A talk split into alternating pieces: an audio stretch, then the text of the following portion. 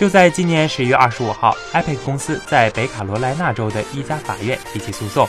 指控网友罗纳德·塞克斯泄密了《堡垒之夜》第二章的相关信息。具体事件发生在《堡垒之夜》第十赛季以黑洞摧毁一切的方式终止后，官方为玩家带来了游戏第二章的更新内容。这段时间，根据诉讼书显示。这次营销计划在前几个月里就一直处于筹备过程中，并以彩蛋的形式在内外部传播。然而，iPad 公司表示，罗纳德·塞克斯作为一名参与游戏测试体验的用户，违反了保密协议，并向外传播了相关机密信息。罗纳德·塞克斯曾在九月下旬体验了《堡垒之夜》第二章的内容，而在三天后，他就在社交平台上对网友表示，自己玩了第二章，可以告诉大家一些新内容。此外，他还用另一个社交账号透露了《堡垒之夜》第二章游戏中允许玩家游泳的信息。